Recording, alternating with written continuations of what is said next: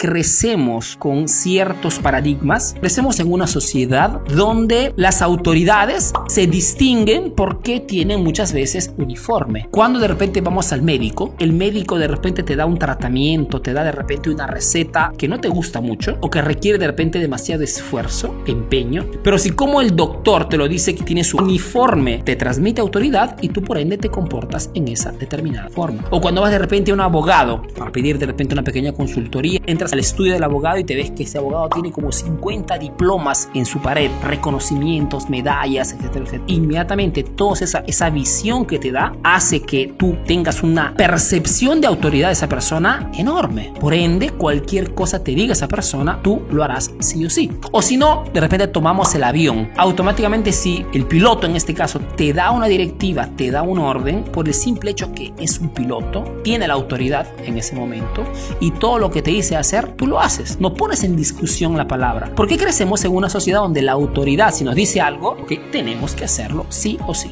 Sin hacernos muchas preguntas. Y esto de la autoridad en los negocios también se aplica. Cuando te hablo de cómo utilizar esta regla de la autoridad en los negocios, te hablo de cómo podemos crear esa percepción en el mercado. Cómo podemos hacer que la gente allá afuera, los clientes potenciales, nos vean como una autoridad. Simplemente actuando o comportándonos como alguien que tiene autoridad. Como una autoridad. Una autoridad fundamentalmente es un experto en un determinado campo. Es alguien que sabe más respecto a la media a la masa. Por ende, les digo siempre a ustedes, compartan información, ¿ok? Vean pequeñas lecciones. Háganse ver como si realmente supieran de vuestro tema. Pero el hecho de que tú compartas muchísima información en las redes hace que simplemente la gente te vea como una autoridad. Cuando les digo cuenten vuestra historia en las redes sociales, hagan ver cuánto se han equivocado, cuánto han ganado, cuántas victorias han tenido. Cuenten vuestro recorrido. Esto hace que los perciban como un experto. Mejor dicho, la diferencia está en o eres un novato o eres uno que tiene experiencia. Y la experiencia también tiene que ver con el tema de la autoridad. Cuando las personas allá afuera, los clientes potenciales, te perciben como alguien que realmente sabe, y repito, doy por descontado que las personas que me están viendo en este momento sepan mucho de vuestro rubro, ¿ok? Porque tiene que haber espesor, ¿no? Tiene que haber sustancia detrás de un emprendedor que quiere hacer comunicación. Esto lo digo siempre. Muchas veces me contactan para consultorías y me dicen, Arturo, quiero ser un influencer en este rubro. La pregunta es, ¿estás seguro? Sí, Arturo, ¿por qué? Porque para ser un experto, para posicionarte como un experto, tienes que ser un experto. No hay trucos que te hagan percibir como experto sin ser un experto. Es más, no es suficiente solamente eso, porque hay mucha gente que sabe mucho, pero estás seguro, presentarte como un experto significa que hay mucha gente allá afuera que te criticará de la noche a la mañana.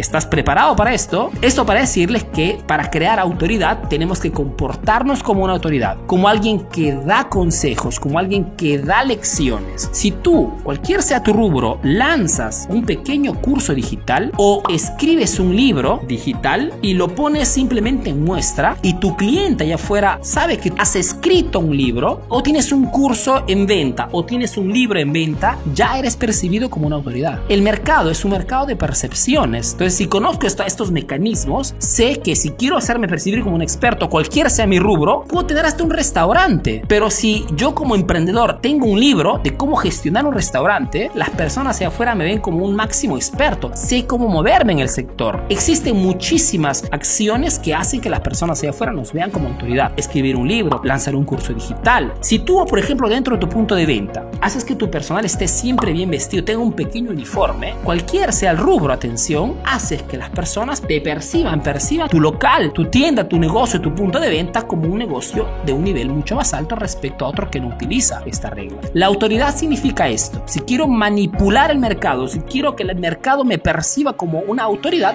tengo que comportarme como una autoridad. Cuando ves a los políticos, ¿por qué los políticos están siempre vestidos con su corbata? Porque tienen que transmitir autoridad. Tuvieras un político que va de repente el Palacio de Gobierno, va de repente al trabajo, como el tío Arturo, ¿no? Con su t-shirt y su gorrito no transmites autoridad. Arturo, ¿y tú por qué? Pero no te pones tampoco tus saquitos. Porque utilizo otras palancas para transmitir autoridad. No es que tienes que usar todo. La cosa importante es que decidas, definas cuáles serán las palancas que utilizarás para transmitir y utilizar también esta regla de persuasión, mejor dicho, autoridad.